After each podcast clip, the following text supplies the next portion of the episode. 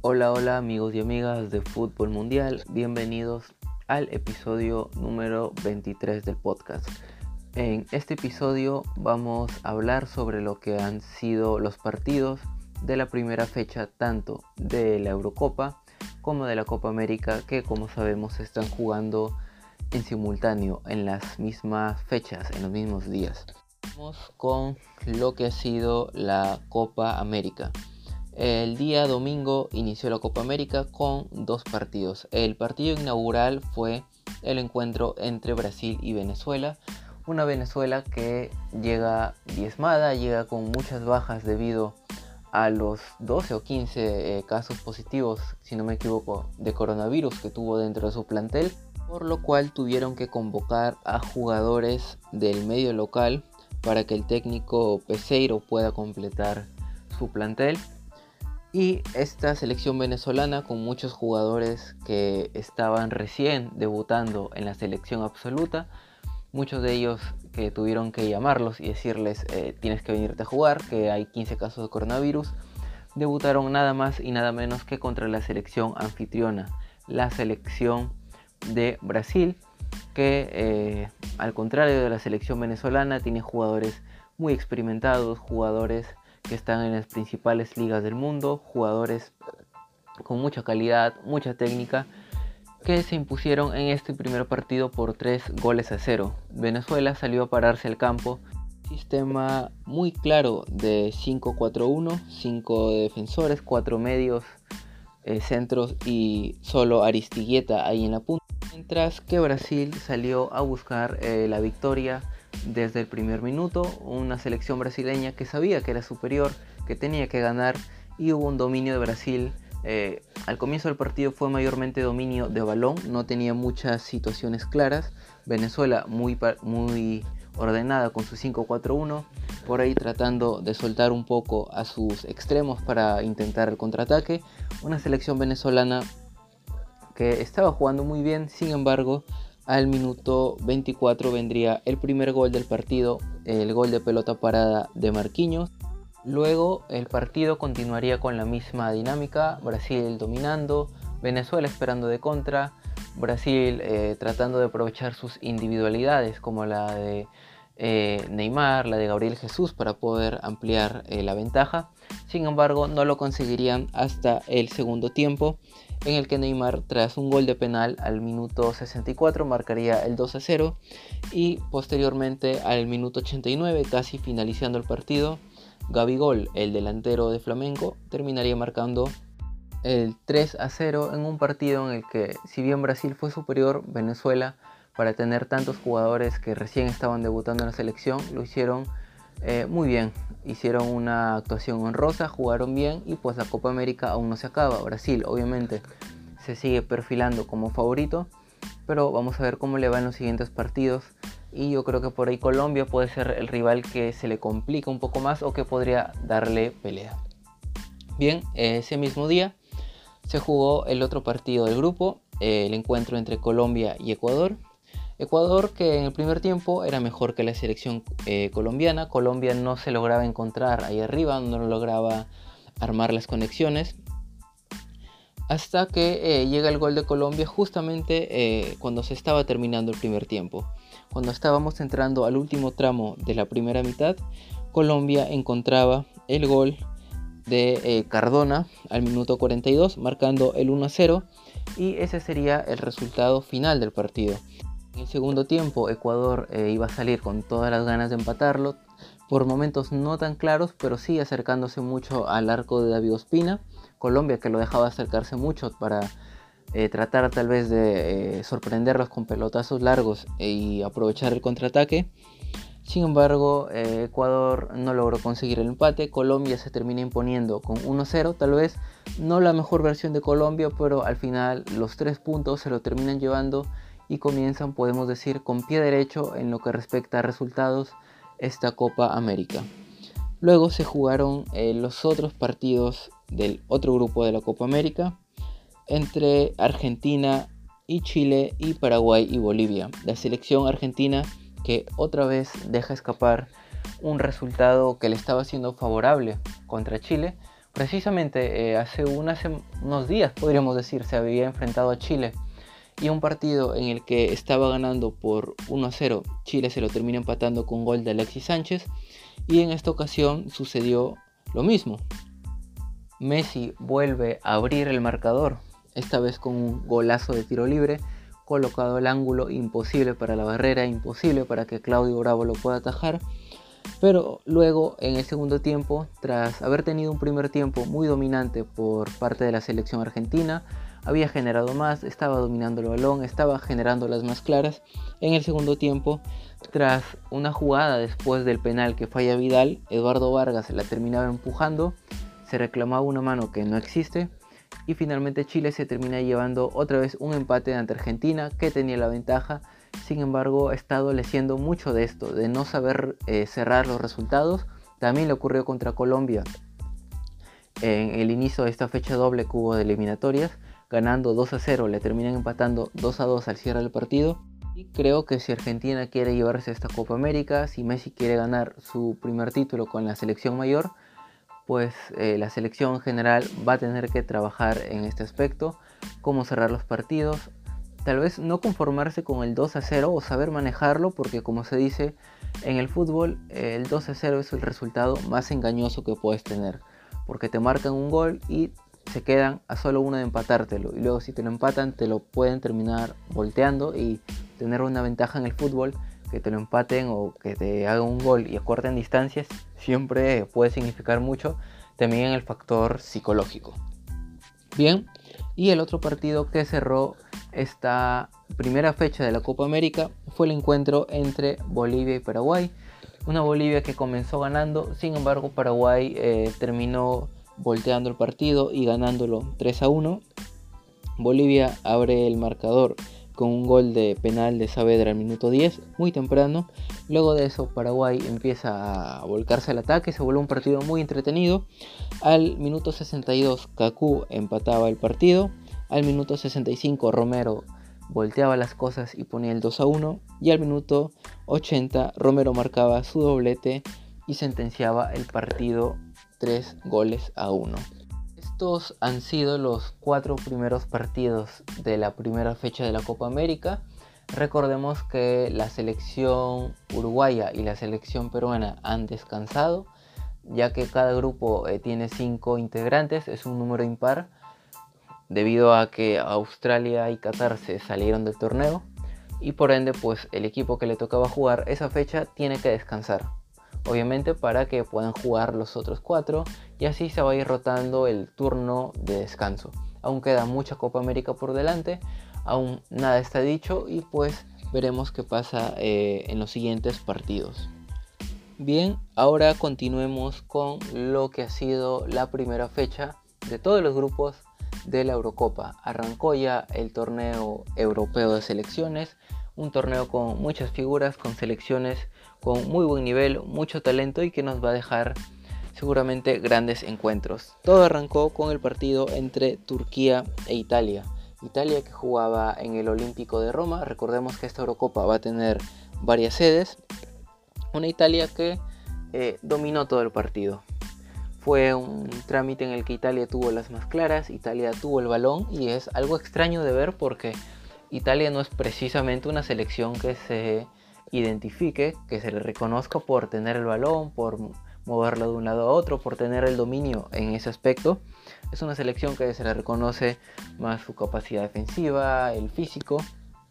Pero pues en el partido contra Turquía se esperaba que Turquía tal vez sea inferior, pero por el plantel que tiene, por los jugadores que están pasando un muy, buen momento, como Kagenoglu, como Yilmaz, como Karaman, Demiral ahí atrás, se esperaba mucho más de ellos. Al final no pudo ser. Italia presionaba mucho a Turquía durante el primer tiempo. Turquía se, ubicó totalmente para el contraataque, hizo un bloque bajo, un bloque compacto y lo esperaba Italia para salir de contra y buscar eh, algún pelotazo con Gilmas. Por ratos el partido se trababa un poco en el medio campo. Eh, Turquía lo seguía esperando a Italia. Italia tenía pues la certeza de que atrás están eh, Cellini y Bonucci, que podían controlar tranquilamente los contraataques de la selección turca, Italia generaba, pero le faltaba el último toque para poder eh, concretar un gol y ponerse en ventaja. Hasta que en el segundo tiempo, con la entrada eh, de Di Lorenzo por eh, Florenzi, que no había tenido tanta profundidad por la banda como lateral, Italia empieza a generar más y más, empieza a meter la Turquía contra su arco, hasta que al final el primer gol llegaría tras un autogol de Demiral, el central de la Juventus, que pondría en ventaja a Italia.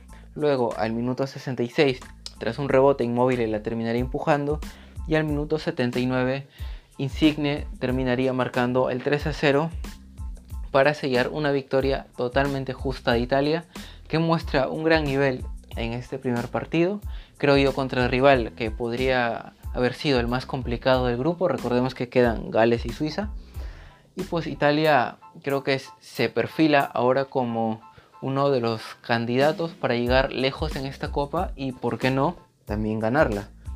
Luego, el siguiente partido del grupo fue el partido entre Gales y Suiza.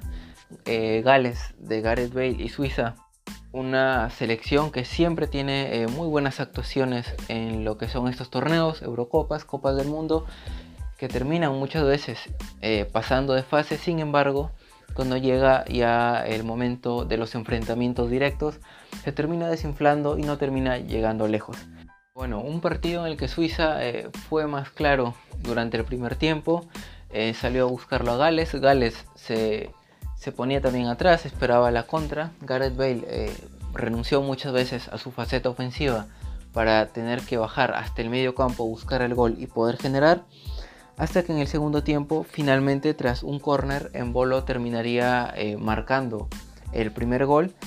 Sin embargo, el gol creo que le hizo mal a Suiza porque después del gol como que se dedicó un poco más a defender el resultado, se dio eh, poco a poco terreno a Gales que finalmente eh, terminaría consiguiendo el empate tras un gol de Moore que pondría las cosas 1 a 1 y el partido quedaría de esta manera, con empate entre ambos equipos que buscarán su clasificación en los siguientes encuentros contra Turquía que seguramente se querrá levantar de la derrota sufrida ante Italia.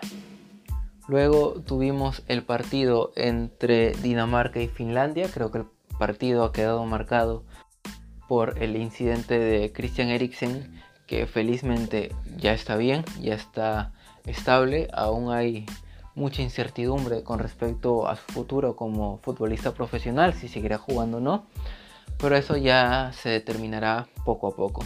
Bueno, el partido en sí, hasta antes del incidente, estaba siendo eh, dominado por Dinamarca. Finlandia solo eh, pues podía limitarse a, defenderse, no estaba generando nada. Y luego, tras reanudarse eh, unas horas después, Dinamarca siguió con la misma dinámica, pero el gol lo iba a conseguir Finlandia. Tras un contraataque, la única posibilidad que tuvo de ataque la termina convirtiendo pues Dinamarca, por más que buscó, no logró conseguir el empate y Finlandia termina llevándose sus primeros tres puntos valiosísimos en esta Eurocopa. Luego Bélgica se enfrentaría a Rusia en San Petersburgo, un partido que fue dominado por Bélgica, tuvo las más claras y convirtió las que tuvo, generó mucho peligro y se llevó una victoria por tres goles a cero, doblete de Lukaku y al minuto 34 también marcó Meunier y le dan eh, los tres primeros puntos a la selección belga para la Eurocopa, una selección que se perfila también como favorita para llevarse eh, el título, si bien no, no, cuenta actualmente con Hazard a su máximo nivel, está más en la banca entrando de recambio.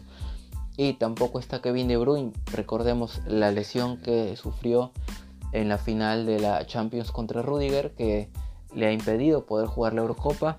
Sin embargo, no deja de ser una selección que tiene jugadores eh, muy interesantes como Lukaku, eh, Carrasco, Gillemans, Hazard, el hermano de Hazard.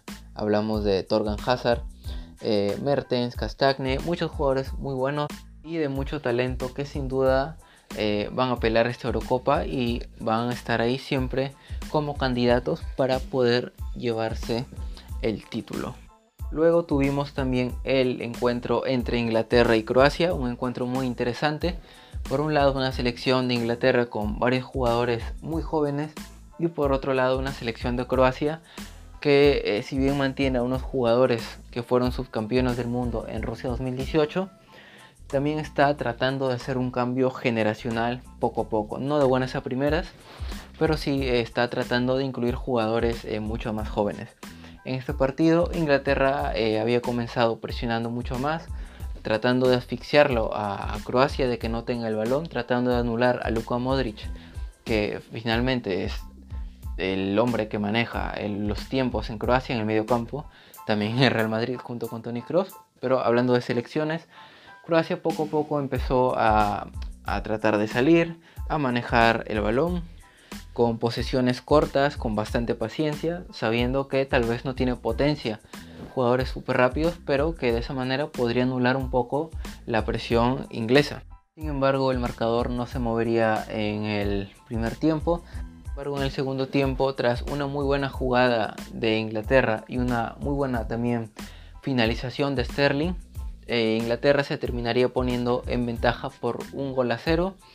Luego de eso Croacia ya eh, saldría un poco más, tenía que salir a buscar el empate. Inglaterra aprovecharía pues, los jugadores rápidos que tiene ahí arriba. Sin embargo, eh, no terminaría la selección croata eh, consiguiendo el gol para empatar el partido e Inglaterra se lleva sus primeros tres puntos en el torneo. El siguiente partido que se jugó fue el partido entre la selección de Austria y Macedonia del Norte. Selección austríaca se pondría en ventaja al minuto 18 con gol de Leiner, pero Pandev empataría al minuto 28 hasta que en el segundo tiempo con gol de Gregorich al 78 y de Arnautovic al 89, la selección austríaca se terminaría llevando también sus primeros tres puntos en esta Eurocopa.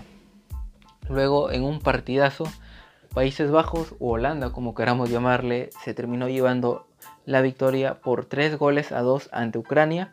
Holanda que se había puesto en ventaja con goles de Wijnaldum y Weghorst al minuto 52 y 58 respectivamente, parecía que el partido ya se había cerrado a favor de Países Bajos, sin embargo, al 75 Yermolenko y al 79 Yarenchuk empataban el partido y cuando todo parecía que Ucrania iba a sacar un empate valiosísimo, sobre todo jugando en Ámsterdam, eh, Dumfries eh, marcaría el 3 a 2 al minuto 85 y Ucrania dejaba escapar un resultado que le había costado mucho conseguir ese empate, pero Holanda al final eh, se termina imponiendo, tal vez con un poco más de jerarquía, un poco más de jugadores experimentados ahí arriba y se termina llevando esta victoria por 3 goles a 2 y se lleva también sus primeros 3 puntos en la Eurocopa.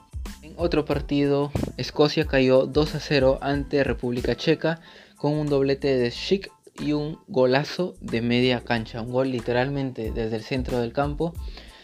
Eh, cuando se venía a la contra decidió pegarle, no esperar hasta llegar un poco más lejos o tener el balón, no, decidió pegarle desde el medio campo y pues le sale un tremendo golazo que podría estar dominado creo yo al premio Puskas de lejos.